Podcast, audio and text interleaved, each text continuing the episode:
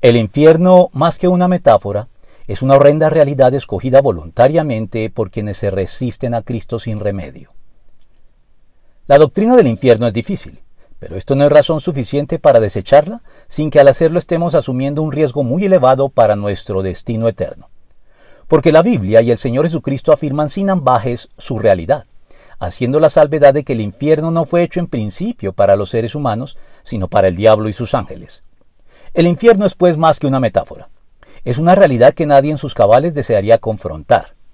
Con todo, Dios no envía a nadie al infierno. Si alguien llega allí es a su pesar y en contra de sus deseos. Si la gente termina en el infierno es porque así lo quiso. Fue su decisión. Será un tormento voluntariamente escogido por haberse endurecido al punto de desaprovechar y menospreciar reiteradamente las oportunidades que Dios les dio en vida para arrepentirse y reconciliarse con Él mediante la fe en Jesucristo. Y es que el infierno no está lleno de gente mala. Por supuesto, es muy probable que Hitler, Stalin o Pablo Escobar estén allí.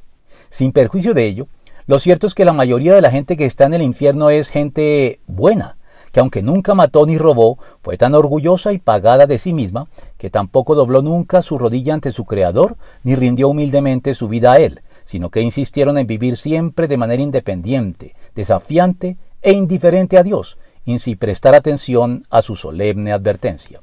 Les voy a enseñar más bien a quién deben temer. Teman al que, después de dar muerte, tiene poder para echarlos al infierno. Sí, les aseguro que a él deben temerle. Lucas 12:5